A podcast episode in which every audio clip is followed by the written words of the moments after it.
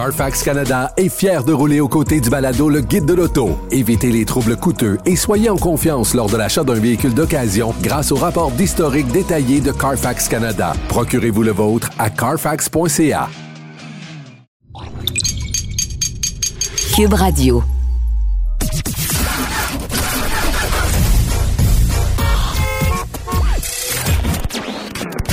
Vous l'avez vu? Vous l'avez lu? Maintenant, entendez-le.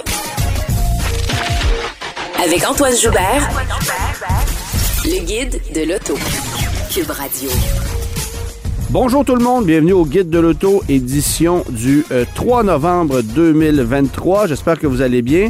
Euh, on va recevoir en dernière partie d'émission euh, Steve Millette, président de Nissan Canada, qui va venir tirer un bilan de comment ça se passe chez Nissan et chez Infinity. Alors, on va discuter longuement avec lui.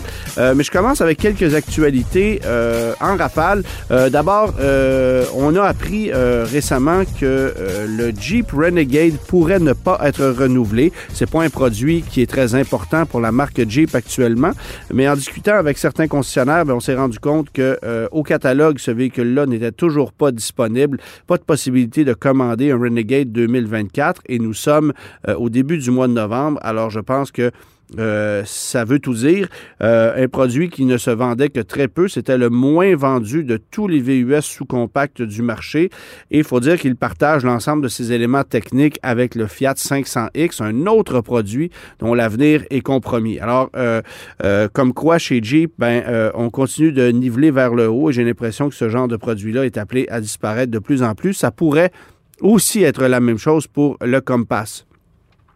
Toujours du côté de chez Stellantis, euh, ben euh, assez intéressant, mais euh, on va lancer la disponibilité du moteur de la Challenger Demon 170, une voiture qui est produite à 333 unités seulement, mais le moteur qui est un 6,2 litres suralimenté qui fait jusqu'à 1025 chevaux, ben lui pourrait être pourrait être disponible chez votre concessionnaire en vente libre pour un montant équivalent à 38 400 dollars canadiens. Alors, vous pourriez aller cogner à la porte de votre concessionnaire et commander ce moteur-là.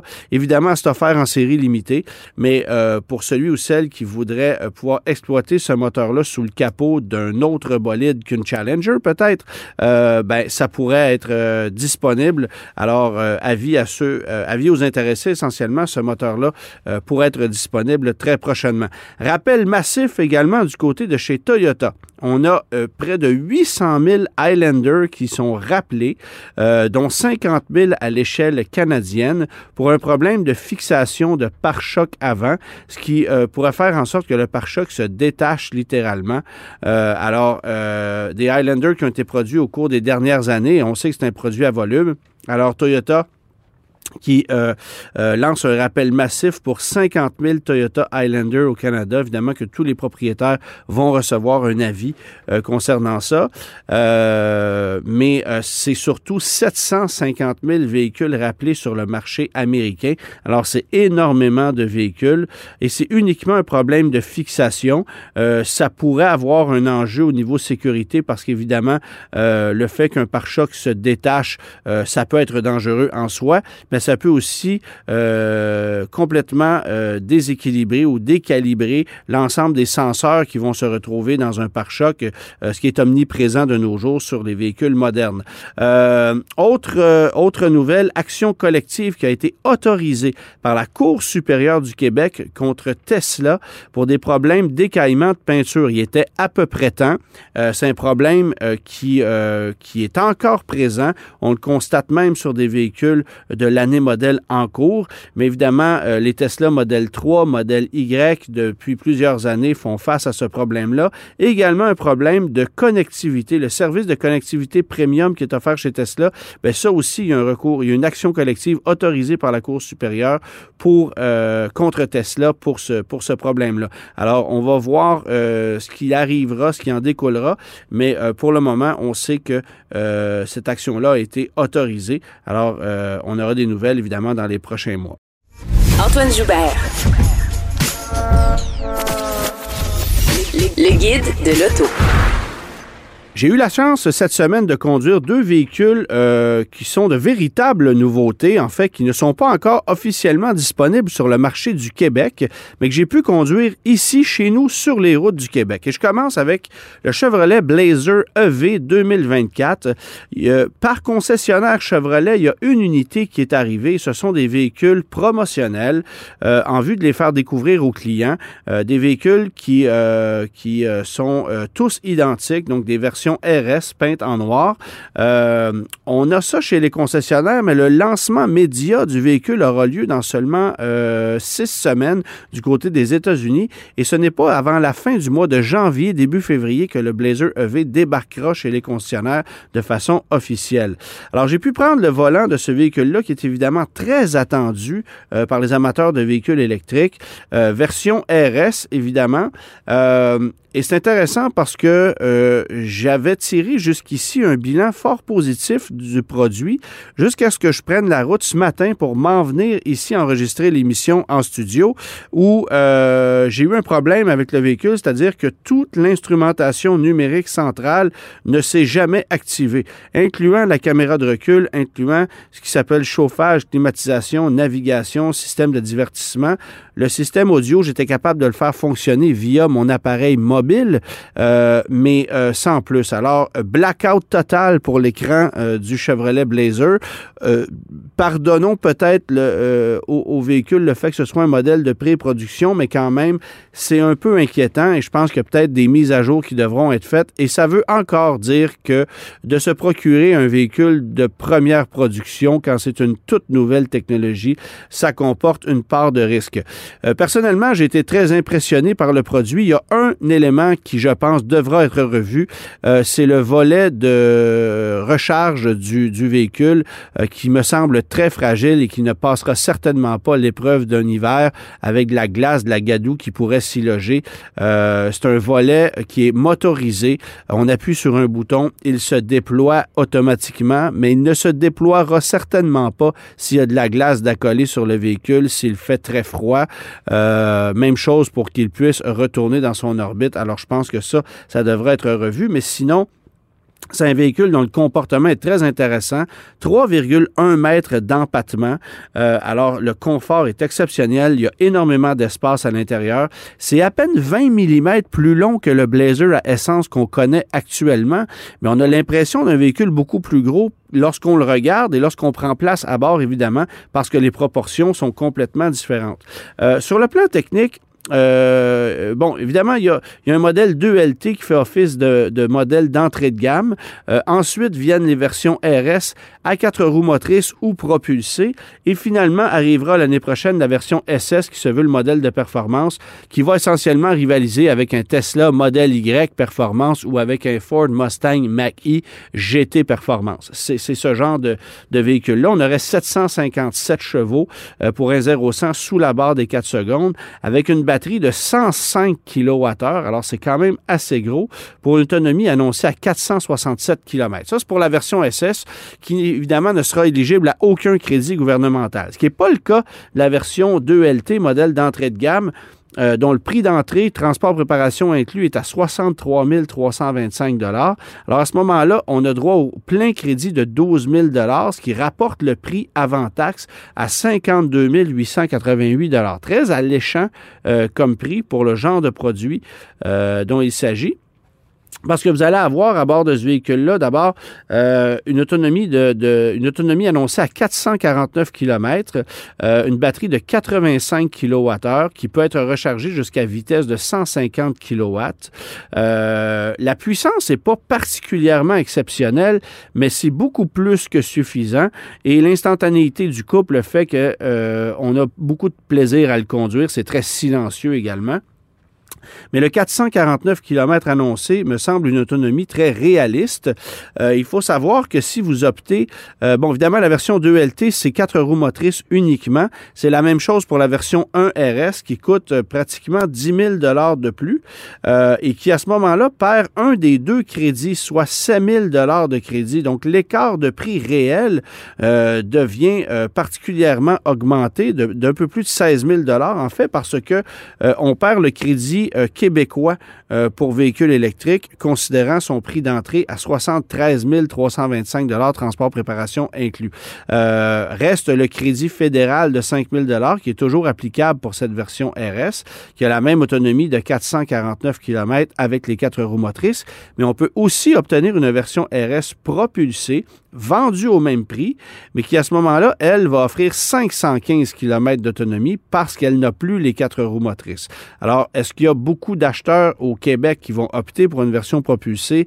J'en doute, euh, mais c'est quand même un véhicule euh, qui peut être intéressant pour celui qui veut maximiser son rendement ou avoir le maximum d'autonomie. Toujours est-il que le véhicule que j'ai conduit, c'est une version RS à quatre roues motrices, euh, vendue à grosso modo 70 000 plus les frais, exactement au même prix qu'un Mustang Mach-E Premium avec euh, longue autonomie. Euh, donc, on est vraiment nez à nez au niveau du prix, au niveau du type de motorisation, au niveau des autonomies également. Et ce qui est drôle, c'est que j'ai fait un calcul euh, au financement, le taux étant sensiblement le même, 6,49% contre 6,99% chez Ford. Euh, ben, considérant un écart de prix euh, de, quelques centaines de dollars, on arrive au dollar près à la même mensualité sur un terme de 6 ans, soit 1330 dollars par mois, taxes incluses, incluant le crédit applicable qui est de 5000 dollars. Si vous optez pour une version 2LT chez Chevrolet, ben là, ça serait 1020 dollars par mois, euh, ce qui est quand même beaucoup de sous, bien sûr, mais considérez que vous ne mettez pas de carburant à bord du véhicule euh, et que vous avez quand même un rendement intéressant avec une autonomie euh, de 449 km annoncée, qui encore une fois est très réaliste et qui va sans doute se retrouver autour de 300 durant l'hiver lorsqu'il fera moins 15, moins 20 à l'extérieur. L'autre véhicule que j'ai pu conduire, alors là, on est encore dans un véhicule électrique, mais dans un tout autre type de produit, c'est le Rivian R1T. Cette camionnette 100% électrique d'origine floridienne. Euh, donc, euh, on est parti à partir, on, on, a conçu ce véhicule-là à partir d'une feuille blanche essentiellement, et il est vendu depuis octobre 2021 sur le marché américain tarde à arriver sur le marché canadien. On a ouvert un point de vente euh, sur, le, sur le marché de la Colombie-Britannique jusqu'à maintenant, euh, mais il y a quelques marchands ici au Québec euh, qui ont décidé d'en importer soit des États-Unis ou en faisant affaire avec ce, ce marchand, ce point de vente, pardon, du, du côté de, la Colombie-Britannique. et c'est Monarch, le concessionnaire Monarch de Victoriaville qui m'a fait le prêt d'une camionnette Rivian R1T Quad Motor cette semaine pour que je puisse en faire l'essai. Alors, c'est la plus puissante des déclinaisons qui sont offertes. Il y a une version à 533 chevaux, il y a une version à 665 chevaux qui est le Dual Motor Performance et il y a finalement cette version Quad Motor à 835 chevaux et un peu plus de 900 livres-pieds de couple euh, que j'ai pu mettre à l'essai. Alors, pour vous donner une idée de la puissance de ce véhicule-là, imaginez un véhicule dont le poids dépasse les 3000 kilos et qui est capable de faire le 0-100 km/h en 3 1,1 seconde. Bon, c'est une fusée, littéralement, mais en même temps, déplacer une telle masse, euh, c'est tout un défi. Euh, il y a un moteur sur chaque roue. Il y a une maniabilité qui est vraiment impressionnante. C'est une batterie de 130 kWh. Donc, ça permet d'aller chercher un peu plus de 520 km d'autonomie. Euh, mais si vous optez pour une version euh, Dual Motor Performance, là, à ce moment-là, il y a la possibilité d'avoir une batterie de 180 kWh pour un peu plus de 650 km d'autonomie. Personnellement, je ne la choisirais pas, tout simplement parce qu'on se trimballe tellement de poids supplémentaire que j'ai l'impression que le véhicule euh, ne, va qu'en souffrir. Parce qu'honnêtement, déjà, avec le modèle Quad Motor que j'ai pu conduire, je vous dirais que le plus gros bémol, c'est le fait qu'on le sente très lourd et que ça occasionne parfois quelques bruits de caisse en conduite. Certes que c'est un véhicule très solide, qui a énormément de capacité, euh, incluant 11 000 livres de capacité de remorquage, mais c'est tellement pesant qu'on qu'on le ressent. Euh, il y a plusieurs avantages. Bon, évidemment, c'est pas un véhicule aussi gros que le F-150 Lightning. Voyez ça comme une camionnette de format intermédiaire, euh, formule à la formule évidemment à la, Toyota Tacoma, par exemple, mais il y a cet avantage, bon, d'abord de pouvoir le recharger jusqu'à vitesse de 220 kW. Alors, on, va, on va recharger essentiellement le véhicule de 10 à 90% en 75 minutes. mais il y a aussi énormément d'espace de rangement. Sous le capot avant, 314 litres de volume de charge. Il y a ce qu'on appelle le Gear Tunnel, une espèce de tunnel qui se situe entre la cabine et la caisse de chargement où on a 331 litres de volume cargo. On a un coffre sous le plateau de chargement qui euh, a un volume de 145 litres. Et ça, c'est sans compter tous les espaces de rangement qu'on va retrouver à bord du véhicule, euh, sous la banquette, sous la console centrale. C'est vraiment impressionnant. Un véhicule euh, qui a évidemment cet avantage d'avoir une suspension euh, pneumatique adaptative. On peut relever la caisse du véhicule. Il y a des capacités en route exceptionnelles. Il y a différents modes de conduite. Bref, euh, il y a énormément de possibilités avec ce camion-là, mais évidemment que le prix est conséquent. échelle de prix de 109 à 121 000 et vous ajoutez ensuite un montant pour une taille de batterie supplémentaire. Lorsqu'on choisit la version quad motor, ben, il le prix est à 121 000 mais il faut d'emblée ajouter 9 000 à la facture euh, pour avoir cette batterie de 130 kWh qui est celle qui vient euh, d'office. Alors, le vrai prix, c'est 130 000 pour une version quad motor et vous ajoutez quelques options par la suite.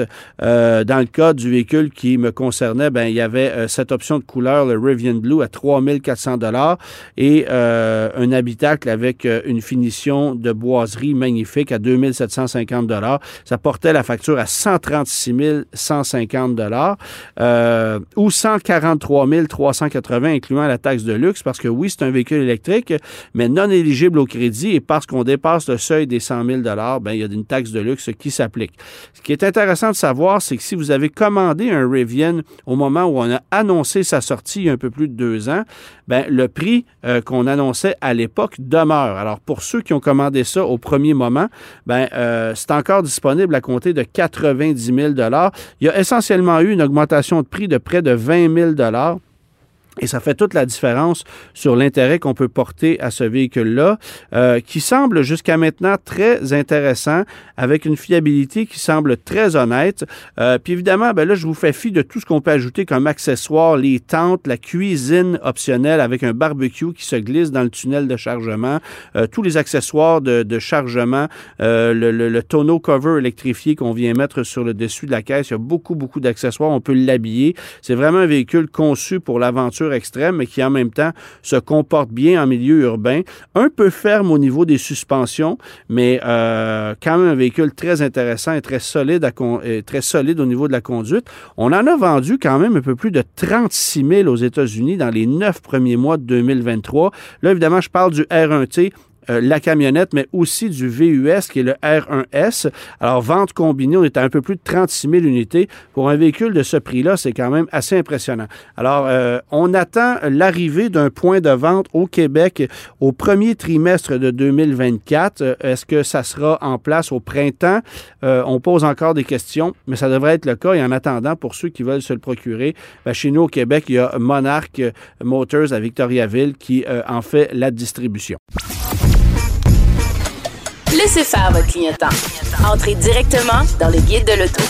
Cube Radio. Nissan Canada nous avait conviés au dernier euh, Japan Mobility Show, qui est le salon de l'auto de Tokyo, pour nous présenter plusieurs véhicules concept, qui sont essentiellement euh, des véhicules qui donnent peut-être une idée de ce à quoi pourrait ressembler ce qu'on offrira chez Nissan dans les prochaines années, euh, parce qu'on a l'impression en ce moment que la gamme est un peu vieillissante, parce qu'on met du temps avant d'électrifier la gamme d'un constructeur qui avait été pionnier pourtant dans le monde de l'électrique. Euh, alors, pour en discuter davantage, on est avec le président de Nissan Canada, euh, Steve Millette. Bonjour, Steve.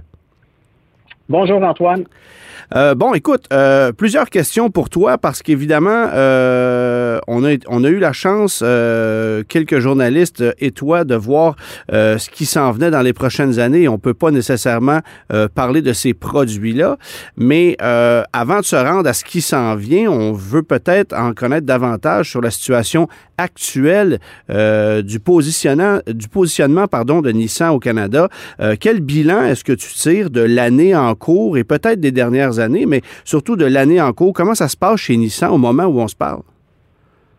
Ben, bien sûr, écoute, ça me fait plaisir de pouvoir partager avec toi aujourd'hui. Euh, je te dirais que le bilan de l'année en cours euh, est, est, vraiment exceptionnel.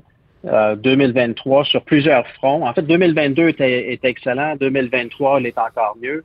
Euh, par exemple, nos ventes sur l'année calendrier cette année, c'est à la hausse d'environ 20% à l'échelle nationale. Ouais. Euh, donc, c'est deux fois le rythme de l'industrie canadienne.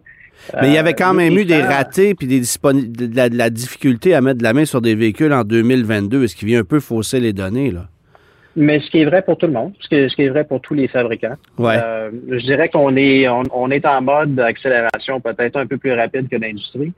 Euh, et je dirais même, nous, sur une année fiscale, parce que nous, notre année est vraie à part d'avril euh, et termine au mois de mars, et à, partir du mois d'avril, aller jusqu'au mois dernier, on est 30% en augmentation. Donc, on avait un début d'année difficile en termes d'approvisionnement janvier, février, mars. OK. Euh, ça s'est rectifié. Donc, euh, sur une année fiscale, euh, on est on est trois fois le rythme de l'industrie. Donc, euh, oui, peut-être euh, certaines difficultés en, 2022, mais c'était vrai pour l'industrie, euh, je dirais, à, l'échelle nationale.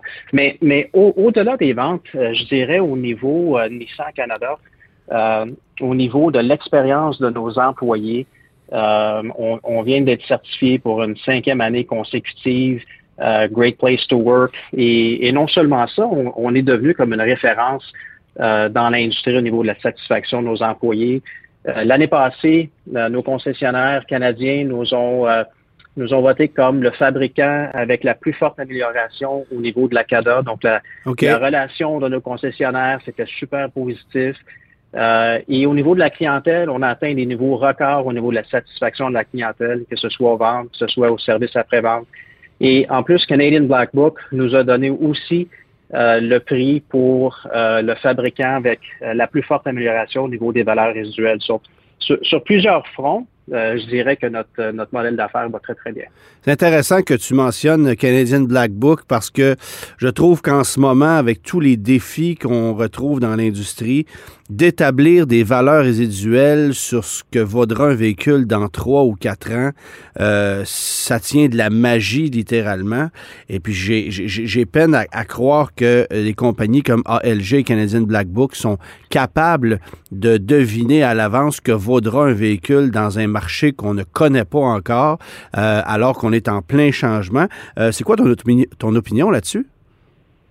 Ben, c'est une bonne question. Je dirais que tous les valeurs résiduelles chez Nissan, si on a des locations de 3 ans, 4 ans, 5 ans, qui ont été là 3, 4, 4 ans, 5 ans, tous ces véhicules arrivent avec de l'équité. Donc, naturellement, ce qui avait été euh, établi comme valeur résiduelle auparavant était beaucoup trop conservateur. Ouais. Euh, en général, euh, ils se sont tous adaptés un peu à la hausse, mais demeurent plus conservateurs que la réalité du marché. Ben oui. Euh, tous les véhicules qui reviennent ont tous de l'équité. Les, les, clients ont de l'équité à mettre dans la nouvelle location. Euh, donc, euh, c'est une, une réalité qui est peut-être difficile à prévoir, étant donné la chute de l'industrie totale de vente dans les dernières années. Il y a eu beaucoup moins de locations à court terme dans le marché. Euh, donc, euh, disons que la création de voitures usagées vient de la vente de véhicules neufs et l'industrie, euh, depuis trois ans, est de, loin inférieure à ce qu'elle est dans les cinq, six dernières années. Donc, il y a comme un trou au niveau de, la vente de voitures usagées, ce qui fait en sorte qu'il y a beaucoup de valeur dans, les locations qui, reviennent chez nos clients. Bon, je sais qu'il y a eu certains défis dans la dernière année en termes d'approvisionnement de certains modèles de véhicules. Et on discutait, toi et moi, euh, dernièrement du fait qu'aujourd'hui, euh, c'est plus facile de mettre la main, évidemment, sur le plan financier. Ça, ça, coûte moins cher à Nissan de se procurer des véhicules au Japon qu'aux États-Unis. Euh, J'aimerais ça que tu m'expliques d'abord pourquoi c'est comme ça et qu'est-ce que ça vient changer dans votre stratégie de mise en marché euh, et est-ce que ça représente un problème au niveau des commandes? Non, c'est pas un problème. Je dirais pour un fabricant comme Nissan, on est une euh, une plateforme euh, mondiale. On a des produits euh, identiques qui peuvent être produits dans, dans deux usines à l'échelle euh, mondiale. Donc, comme par exemple, Autrefois, on avait deux sources d'approvisionnement sur le Nissan Rogue. On avait aux États-Unis, on avait au Japon. Ouais. Et avec le temps, on a, on a envoyé encore plus de production au Japon pour garder seulement le Rogue S aux États-Unis. Euh, et à partir de 2024, en fait, on envoie tous les Rogue au Japon. Donc, euh, ça nous donne une, une, certaine flexibilité à titre de fabricant de pouvoir euh, s'assurer de maximiser la valeur qu'on peut donner au marché.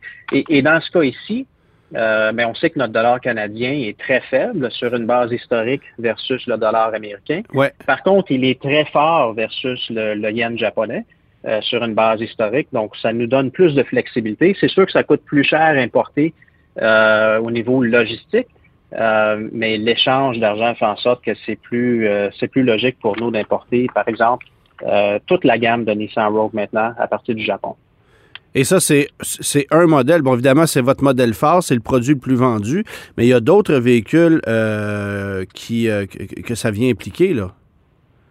Oui, ben nous, euh, on, on, importe beaucoup du Japon, naturellement, étant une, une compagnie japonaise. On a Qashqai, euh, on a l'Armada, on a la, la, Nouvelle Z, on a l'Aria, euh, on a quelques Infinity qui proviennent du Japon. Ouais. Euh, le, le, marché, le, le, on reçoit quand même une, une bonne quantité de, de, de voitures comme Pathfinder, euh, comme Murano, qui proviennent des États-Unis. Ouais. Euh, on en reçoit du Mexique aussi. On a, on a la Sentra, on a la Kicks qui, qui est fabriquée au, au, au, au Mexique. Alors, bon, c'est ça. Fait vous avez différentes sources d'approvisionnement, mais euh, actuellement, dirais-tu que le Japon est l'endroit où c'est le plus intéressant pour Nissan Canada d'acheter des véhicules? Mais je dirais que c'est très intéressant, euh, étant donné, comme je disais, la force de l'or canadien versus le yen japonais.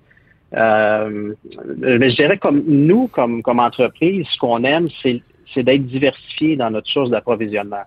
Donc, euh, il se peut qu'un jour, un jour, on, on, ait à nouveau des modèles euh, qui sont 100% au Japon, qui reviennent aux États-Unis. Ouais. Euh, donc, j'aime avoir la diversité, ça, ça minimise les risques mais en même temps, il y a des opportunités de marché qui font en sorte que c'est plus logique dans certains instants de pouvoir importer du Japon, ce qui est le cas actuellement pour les modèles avec lesquels on peut le faire. Nissan a toujours été un constructeur qui, au Canada, s'est un peu démarqué du, euh, du, marché américain. Euh, vous avez pris des décisions qui vous étaient propres, par exemple, euh, celle de cesser l'offre de la Nissan Quest, alors que le marché américain l'avait conservé. Même chose pour la camionnette Titan. C'est un véhicule qui a eu de la misère à percer le marché canadien. Aux États-Unis, on avait décidé de le garder. À l'opposé, mais on a offert des véhicules ici qui n'était pas offert aux États-Unis. Si on recule dans le temps, il y avait la Nissan Access, mais plus récemment, évidemment, c'était la Nissan Micra, qui a connu beaucoup de succès chez nous, mais que les Américains ont boudé. Est-ce que c'est quelque chose qui serait encore possible de faire euh, dans le contexte actuel, sachant que les coûts d'homologation sont gigantesques? Euh, oui, je dirais que c'est toujours potentiel. Euh, nous, au Canada, on dit toujours euh, à, à, notre organisation, on n'est pas le 51e État américain, donc on est vraiment un marché unique, distinct. Euh, et même à l'intérieur de notre marché canadien, on a le marché québécois qui est complètement différent du marché de l'Ouest canadien, par exemple. Ouais. Euh, donc, donc c'est important de regarder la gamme de produits euh, qui est le mieux adapté pour notre pays, pour, pour, le, pour le besoin de notre clientèle. Euh, donc, c'est vrai que Micra est un, est un exemple euh, euh récent. Le, le Qashqai, en fait, est, est parti d'un projet canadien euh, à laquelle s'est graphié les États-Unis. On dit, ben, finalement, nous, on va le badger Rogue Sport, ça fait du sens pour nous ouais. aussi aux États-Unis. donc, dans, dans, le futur, ça, ça, se peut très bien. C'est une une, une, une, possibilité, c'est une option pour une grande entreprise comme nous. Puis c'est vrai que les coûts d'homologation deviennent beaucoup plus ré, beaucoup plus euh, faciles à absorber quand le grand marché américain embarque dans un projet. Ben oui. Ça ne veut pas dire que c'est impossible à faire juste pour, euh, pour le marché canadien. Mais il ne faut pas que ce soit un véhicule de niche. Il faut quand même que ce soit un véhicule où vous allez avoir un certain volume. Ça prend, ça prend du volume, oui. OK. effectivement. Bon, euh, on parlait de la Micra. Évidemment, ça a été un succès pour Nissan Canada. Sur à peu près six ans, on, en a vendu un peu plus de, de 50 000 unités. Alors, c'était un véhicule quand même à volume, euh, considérant son marché.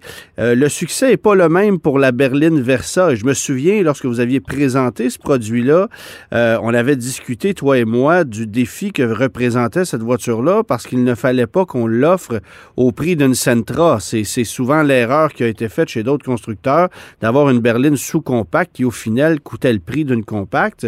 Et c'est un peu ce qui est en train de se passer en ce moment.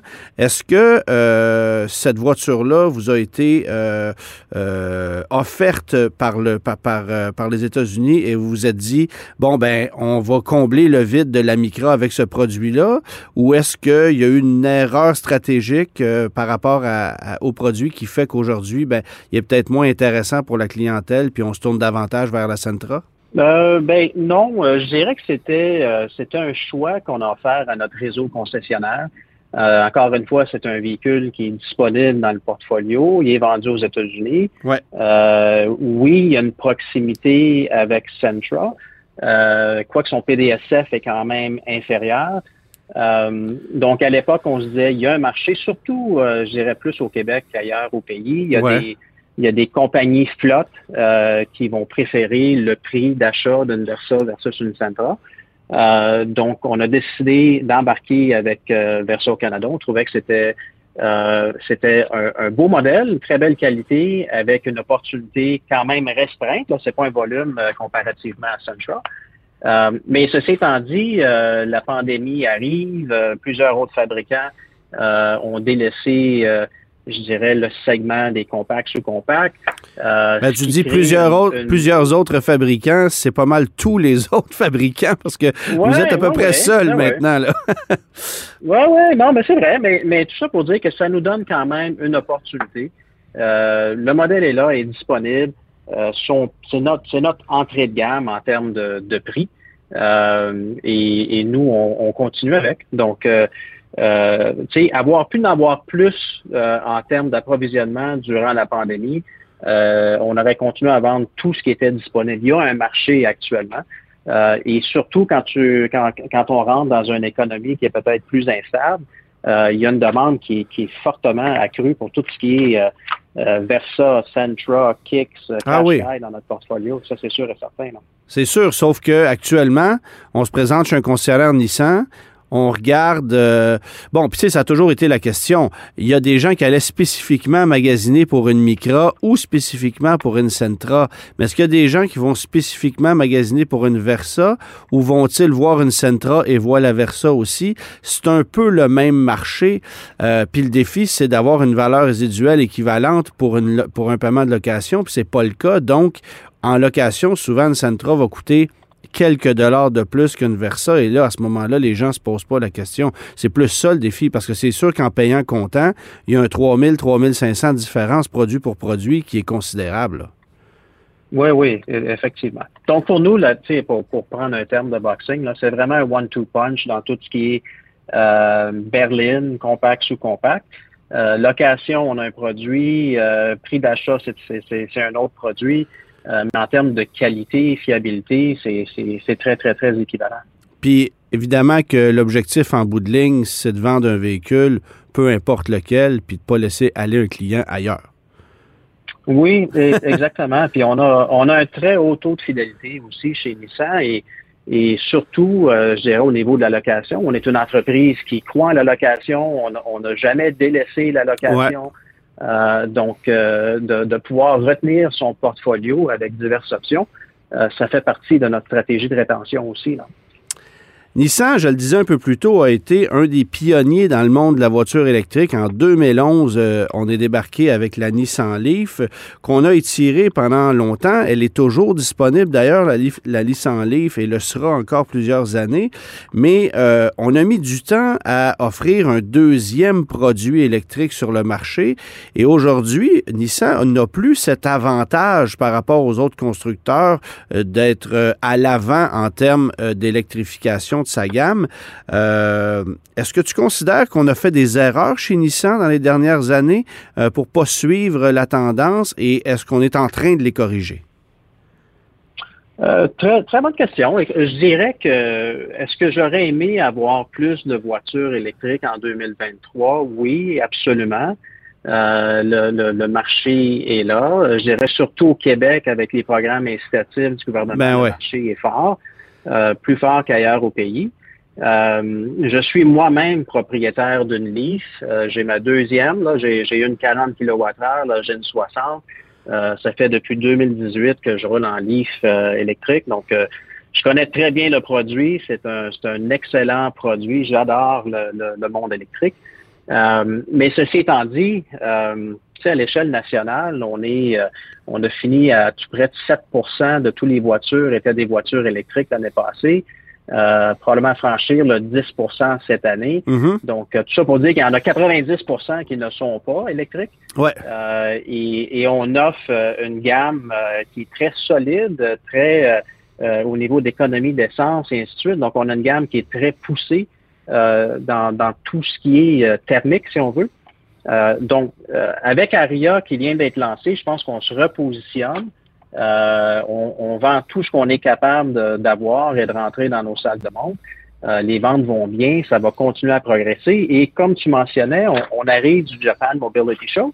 Oui. Euh, et on a dévoilé les cinq concepts euh, qu'on peut deviner qu'il y, a un vrai produit, euh, produit derrière ce concept-là qui va être sorti dans les, euh, dans les prochaines années. donc, il y a beaucoup d'investissements. Il, y a, un commitment de notre entreprise chez Nissan de faire le virage électrique, pas, seulement pour le Canada, mais au niveau nord-américain, mondial. donc, il y a beaucoup d'investissements et, Nissan va être là. Tu sais, quand on regarde les courbes euh, suggéré par euh, le gouvernement québécois ou que ce soit le gouvernement fédéral, euh, on est on est très confortable avec avec ce qui s'en vient parce qu'on sait que le produit va être là. Bon, tu parlais évidemment que vous, vous réussissez à vendre chacun des véhicules électriques qui entrent en concession. Ça comprend l'Aria, ça comprend la Leaf, les deux modèles électriques que vous avez. Est-ce que vous avez quand même de la difficulté d'approvisionnement? Parce que euh, on discutait, toi et moi, du fait que vous alliez vendre autour de 1500 livres, cette, euh, livres. Ça, c'est de la déformation professionnelle, excuse-moi. euh, 1500 livres cette année. Euh, j'ai un peu l'impression qu'il y aurait une possibilité d'en vendre beaucoup plus que ça, des livres sur le marché canadien. Est-ce que vous avez de la misère à mettre la main sur des unités encore aujourd'hui? Oui, ben, écoute, je dirais que ça va être plus que ça en, termes de livres et ça va être beaucoup plus que ça en termes d'ARIA, mais euh, ouais, je dirais que dans notre portfolio, euh, on a beaucoup plus de demandes pour les voitures électriques versus ce qu'on est capable euh, d'avoir. Euh, je dirais que dans, le restant du portfolio, c'est peut-être le cas dans certains modèles euh, comme Kick, Sentra, qui sont excessivement en demande actuellement, mais en gros, les problèmes d'approvisionnement qu'on vivait en 2021-2022, c'est grandement amélioré, sauf au niveau électrique. Euh, chez Nissan, il y a encore une demande très, très forte euh, à l'échelle mondiale. Euh, et l'usine est toujours en mode rattrapage, si on veut. Donc, ça s'améliore, de mois en mois, ça s'améliore, mais on n'est pas rendu là où on peut satisfaire la demande de la clientèle, malheureusement. Selon toi, où est-ce que vous vous situez très bien dans le marché de l'automobile canadien et où est-ce que vous êtes un peu plus faible par rapport à la compétition? Euh, écoute, ça c'est une bonne question. Je dirais, euh, ben, premièrement, on est on est une marque euh, qui a un momentum très positif. Euh, je parlais des ventes tantôt. Là, on est sur une base annuelle. On est deux fois la progression du marché. je te parlais tantôt des, des, progressions au niveau de notre satisfaction d'employés, la satisfaction du réseau concessionnaire. Euh, on a fait des avancées incroyables au niveau de la satisfaction de la clientèle, euh, tu sais, tel que mesuré par JD Power. Là, je parle pas nécessairement de, de, choses internes. Là. Ouais. Euh, donc, on est, on est une marque en momentum euh, positif. on a, on a une très forte demande pour tout ce qui est petite voiture. ce qui est Sentra, Kicks, Versa, même Qashqai. Encore une fois, beaucoup plus de demandes qu'il y a de disponibilité. Donc, on, on, peut voir que la marque fonctionne, les modèles fonctionnent excessivement bien. Euh, on, peut parler du Rogue, euh, comme on disait tantôt, c'est vraiment le, cheval de bataille chez nous. Euh, c'est de loin le plus fort volume. On a annoncé comme quoi qu'on faisait certaines modifications pour l'année modèle 2024. Donc c'est tout très positif. Ça va continuer à, bâtir notre momentum sur un produit qui a reçu vraiment des ventes extraordinaires depuis qu'on a lancé notre, notre nouveau Rogue. Euh, et, à part de ça, je dirais qu'une de nos forces, c'est que euh, on a environ un million d'unités en opération au Canada, ce qui, ce qui est pas rien là. Euh, fait tantôt je te parlais du, très haut taux de fidélité, loyauté. On est une entreprise qui met qui met de l'emphase sur la location comme type de vente, qui en passant fonctionne très bien pour le marché québécois. Euh, peut-être beaucoup plus que dans l'Ouest canadien, mais ce qui fait en sorte qu'on a un, portfolio qui se, qui se renouvelle euh, de façon euh, habituelle, là, à tous les deux ans, trois ans, quatre ans, cinq ans. Ouais. donc, donc en, termes de, de, momentum, de plan d'affaires, ça va très, très bien. Et je dirais aussi au niveau de la qualité, on a fait des produits, on a fait des, des, des progrès vraiment extraordinaires au niveau de la qualité. On, a lancé il y a quelques années ce qu'on appelle le groupe TCS, le Total Customer Satisfaction. Euh, et en fait, ce qui est un, groupe d'ingénieurs ici au Canada, on fait euh, euh toutes les évaluations, tous les, les euh, tous les modèles de pré-production. Ils sont ils sont testés ici dans notre marché canadien. On se promène dans le nord québécois. On fait le tour euh, du Québec, on fait le tour euh, du nord albertain, euh, nord de l'Ontario, pour vraiment s'assurer que quand on lance un nouveau produit, il correspond aux besoins du marché en termes des hivers qui sont, qui sont très, très rudes ici au Canada. donc, ça pour dire qu'au niveau qualité, ça va excessivement bien aussi. Donc, on, progresse dans la bonne direction, je dirais, au niveau, au niveau canadien. point à améliorer, autant qu'on est une marque en momentum, euh, ce qui est intéressant quand on fait des sondages, c'est qu'il y a encore plusieurs Canadiens qui ne savent pas que Nissan est une compagnie japonaise. Euh, ah bon? OK. On n'associe pas, euh, tu sais, comme je te parlerais de d'autres concurrents qui viennent du Japon, c'est comme un automatique. Et pour une raison ou une autre, ce n'est pas associé. Donc, tout l'aspect de la, qualité qui vient d'une entreprise japonaise, la, durabilité, la, mentalité du Kaizen, euh, oui, oui, oui. Ce qu'on connaît de Mazda, Toyota et Honda, là, oui. Et, autres, là, exactement. Donc, ça, euh, c'est, c'est, des choses que mon équipe travaille au niveau de faire une meilleure définition de la marque. Euh, on, s'est lancé un peu, vous avez vu dans, dans les annonces, on parle d'adrénaline, euh, le, non, non, non, non, vous parlez d'adrénalinologie. C'est un mot que j'ai beaucoup de difficultés à prononcer. Mais... ben oui, ben moi aussi d'ailleurs. mais au moins, t'en parles, c'est ça qui est bon. c'est ça. Bon. Ouais. Euh, ça pour dire qu'au niveau, au, niveau de la marque, on a encore du chemin à faire.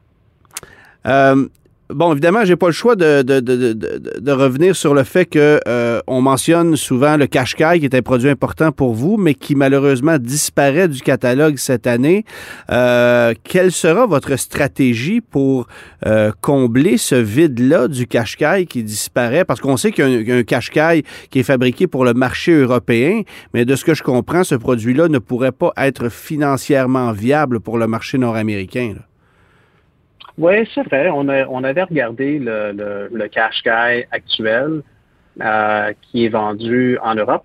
Euh, malheureusement, c'est un modèle qui ne correspondait pas à, à, nos obligations ici au Canada. Par contre, euh, on est en évolution avec d'autres modèles euh, qui vont remplacer euh, la gamme euh, Qashqai. Donc, pour, pour, pour s'assurer de ne pas avoir une concurrence interne nécessairement, d'avoir deux modèles qui euh, s'attaquent au même marché. Ouais, ouais, ouais. C'est ça. On, a préféré se concentrer sur un, euh, un modèle qui va couvrir la gamme entière. Euh, et c'est ce qui s'en vient de, de, notre côté chez Nissan. Et on peut deviner duquel, de, de quel produit il s'agit. Il suffit de lire entre les lignes. oui, exactement. Bon, On a eu la chance du côté du Japon de conduire très brièvement le Nissan X-Trail e-Power. Essentiellement, le X-Trail, c'est notre Rogue, mais avec une autre nomenclature sur le marché japonais. Et la technologie e-Power, c'est une technologie hybride passablement intéressante, je dois admettre. Euh, j'ai été impressionné par le rendement de cette motorisation-là.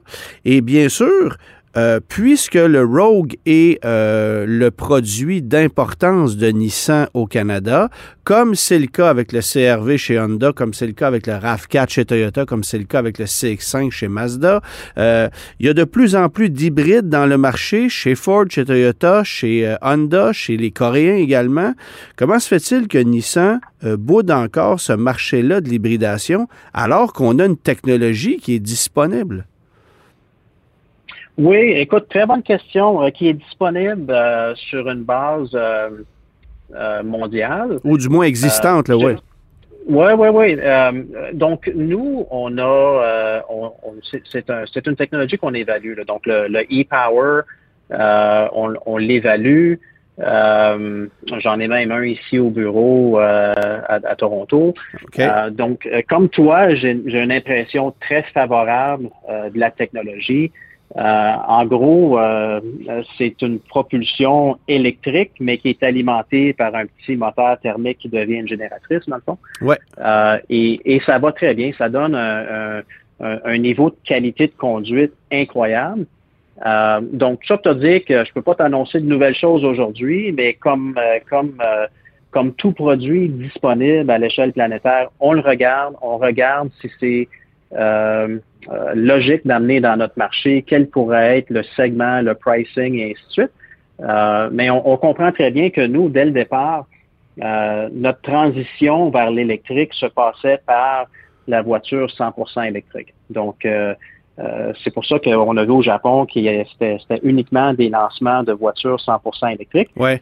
Et on, comprend très bien que la transition ne sera pas demain matin de 0 à 100 Ben oui, parce on que. Regarde ce qui, est, ce qui est disponible dans le marché on comprend qu'il y a l'image d'un constructeur à l'échelle mondiale qui, bon, il faut bien paraître, il faut euh, montrer qu'on est vert, puis tout le monde essaie d'avoir cette image-là mais en même temps, il y a la réalité du marché. Puis le marché nord-américain, c'est pas encore une réalité de véhicules électriques. On en parlait un peu plus tôt. Euh, au Canada, actuellement, c'est 8,6% euh, des ventes qui sont des véhicules électriques ou hybrides rechargeables. Alors, on est encore loin du compte. Puis je pense que l'hybride a encore sa place. Nissan a déjà été présent dans le monde de l'hybride avec l'Altima notamment. Euh, alors, on n'a plus ce genre de technologie-là aujourd'hui, mais euh, euh, mais c'est intéressant que vous évaluez la possibilité d'amener ça parce que moi, personnellement, je pense que ça aurait du succès. Bon, euh, un autre. Euh, terminons avec Nissan avant d'aller du côté d'Infinity parce que on veut aussi parler d'Infinity. depuis quelques années maintenant, on a une nouvelle ambassadrice chez Nissan qu'on connaît très bien qui s'appelle Karine Vanas. je veux juste avoir un mot de ta part sur votre satisfaction du travail qu'elle fait et comment est-ce que elle s'implique euh, chez, euh, chez Nissan, parce qu'on sait qu'elle ne fait pas que du travail au Québec, on la voit aussi au Canada anglais. Là. Oui, écoute, je dirais super, euh, super relation avec, avec Karine. la relation a débuté, elle était ambassadrice pour le nouveau Rogue, on veut, pour le Rogue 2021 en 2020. Donc, elle a commencé avec je suis ambassadrice pour Rogue. Ensuite, elle est devenue porte-parole officielle au Québec pour toute la gamme Nissan. Euh, aujourd'hui, on la voit aussi dans des annonces euh, anglophones qui est distribuée euh, partout au Canada. Donc, on, a, on a une relation qui est, qui est grandissante. Et même elle, elle a une émission maintenant qui est distribuée dans le Canada anglais. On sait qu'avant le crash au Québec, c'est une émission probablement fort actuellement. Ouais. donc, c'est un, un super partenariat. Euh, et, je pense qu'elle ajoute beaucoup à, la reconnaissance euh, euh, de la marque Nissan au Québec et éventuellement ça va être ça va être partout au Canada. D'ailleurs, on a on a extensionné notre notre partenariat pour trois ans. donc, je dirais que tout va bien de ce côté-là et elle est, elle est super disponible, super accessible. elle participe à des événements avec notre réseau concessionnaire. On l'invite quand on fait la Coupe Centra, qui est surtout au Québec. On a quelques événements ici en Ontario. Ouais, ouais. mais elle, elle, participe à certaines Coupes Centra. D'ailleurs, on avait un Grand Prix Nissan qui était à Icar. Euh, qui était seulement des clients Nissan. Elle était présente, disponible. Donc, euh, et, ça fait que nos clients, ils peuvent rencontrer une vedette québécoise et passent une belle journée. Euh, donc, tout ça pour dire qu'elle est super disponible, accessible et la relation est très positive pour Nissan. Mais là, quand tu dis qu'elle participe aux événements de la Centra Cup, est-ce qu'elle va en prendre le volant? Ah, je te dirais pas qu'elle n'a pas essayé. Elle a, euh, elle a essayé. Elle a eu du coaching avec Valérie Limoges. Ah oui, euh, OK. Oui, oui, oui. Non, non. Elle, quand je dis qu'elle participe, elle participe peut-être dans l'activité, mais je te dirais surtout avec la clientèle. OK, parfait.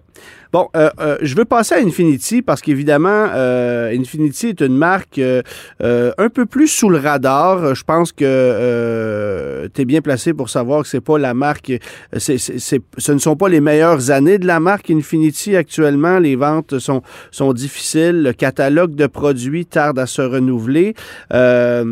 Quel bilan vous tirez euh, de la marque Infinity ces dernières années? Et où dirais-tu qu'on a mis du temps à réagir au marché dans le monde du véhicule de luxe? Euh, ben écoute, très bonne question. Euh, pour ce qui en est de la marque et, le bilan qu'on en tire récemment, que ce soit 2022 ou 2023, je dirais que ça va, ça va bien. La, la, marque, elle est saine. Euh, elle est rentable à l'échelle euh, mondiale. Euh, on a débuté un plan de transformation en, 2020. On, a mis l'accent sur l'excellence du produit, mais surtout sur l'excellence au niveau de la satisfaction à la clientèle. On investit massivement dans le, dans le produit, comme tu as vu au Salon de mobilité du Japon. on a lancé un concept Vision QE. On a, euh, on a, euh, on est dans la deuxième année modèle, mais la, la QX60 qui a été complètement renouvelée, euh, ça va excessivement bien, une très forte croissance de l'ordre de 55% sur l'année passée. Donc, je dirais que la marque livre ce qu'on s'attendait en 2022, ce qu'on s'attend en 2023. même le réseau, quand tantôt je te parlais que le réseau a voté Nissan comme euh, la meilleure amélioration au niveau euh, la, satisfaction du réseau l'année passée. Ça, c'était pour les grands euh, networks, là, pour, pour le réseau de plus de, de 100 concessionnaires, mais c'est Infinity qui a remporté aussi pour, pour les plus petits fabricants, donc réseau de moins 100 concessionnaires. Donc, ça pour dire que le, le réseau Infinity et Infinity Canada euh, va de l'avant, euh, c'est positif, il y a des investissements massifs dans le produit comme on a pu voir. Euh, et, c'est vraiment le début c'est comme le renouvellement de, de, la marque qui est voué à un très très bel avenir. Bon, on a vu évidemment, euh, euh, je pose la question parce qu'on a vu plusieurs concessionnaires Infinity fermer leurs portes dans les dernières années. Euh, je pense évidemment à Luciani qui a été, si ma mémoire est bonne, le premier au Québec.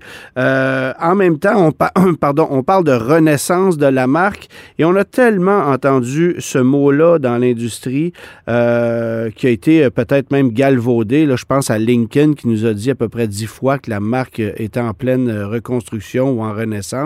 Euh, il faut, il faut marcher sur des œufs puis aller délicatement quand même parce qu'il y a eu des erreurs qui ont été faites dans les dernières années. C'est évident. Infinity a déjà vendu presque trois fois plus de véhicules qu'on en vendait dans les dernières années. Il y a quelque chose, à, il y a une leçon à tirer de tout ça. Là.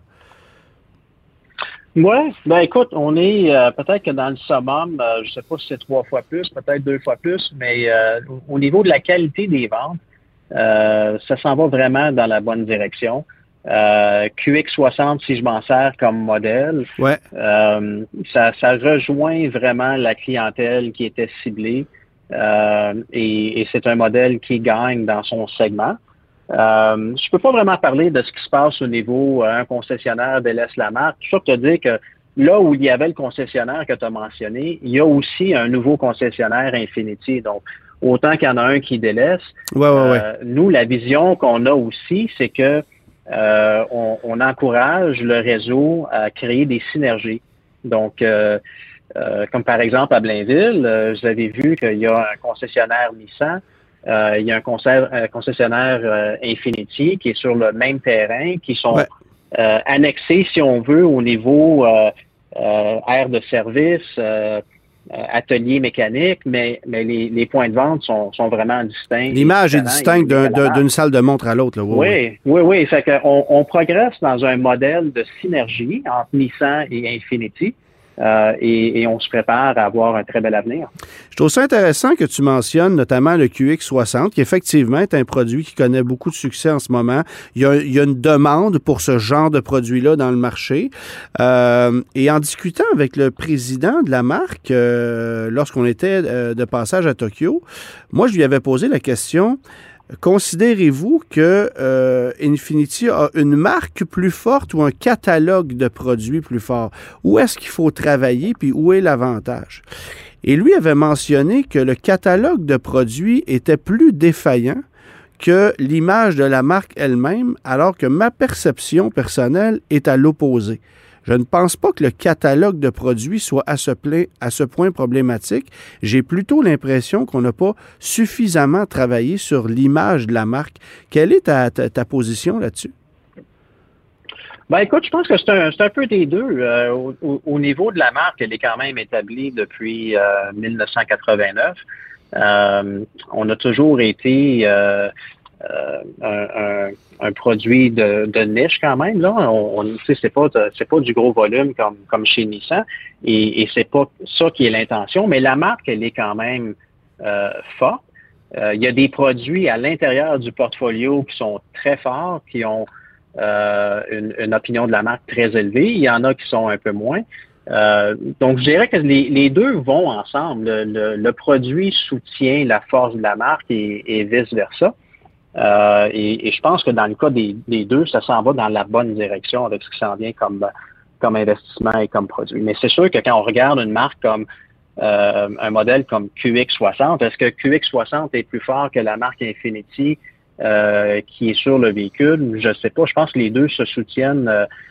parallèlement et un fait progresser la marque au complet. Ouais, est-ce que les gens achètent le QX60 parce que c'est un produit Infinity ou parce que le produit est très intéressant? Euh, il y, a un équilibre à trouver là-bas. Par exemple, on sait que chez Audi, ben, les gens vont acheter souvent l'emblème avant le produit lui-même. Euh, dans le cas des marques de luxe japonaises, c'est peut-être pas toujours la même chose. Euh, alors, c'est pour ça que moi, j'avais un peu cette, cette impression-là. Euh, mais on comprend qu'il faut travailler des deux côtés pour rehausser la barre, essentiellement. C'est ce que ça veut dire. Oui, okay. exactement. Quelle est la vision euh, que vous avez d'Infinity dans les prochaines années? Où vous la voyez? Parce que il y a de moins en moins de. Il n'y a pas de nouvelles marques mainstream qui sont lancées depuis très longtemps sur le marché, mais il y a énormément de nouveaux joueurs dans le monde du luxe, que ce soit de nouvelles marques dédiées euh, uniquement à des véhicules électriques ou de nouveaux joueurs comme Genesis, par exemple, qui sont quand même. Euh, qui, constituent pour moi une sérieuse menace à des marques comme Infinity, comme Acura, comme Lexus. Euh, comment vous voyez la marque Infinity dans les prochaines années?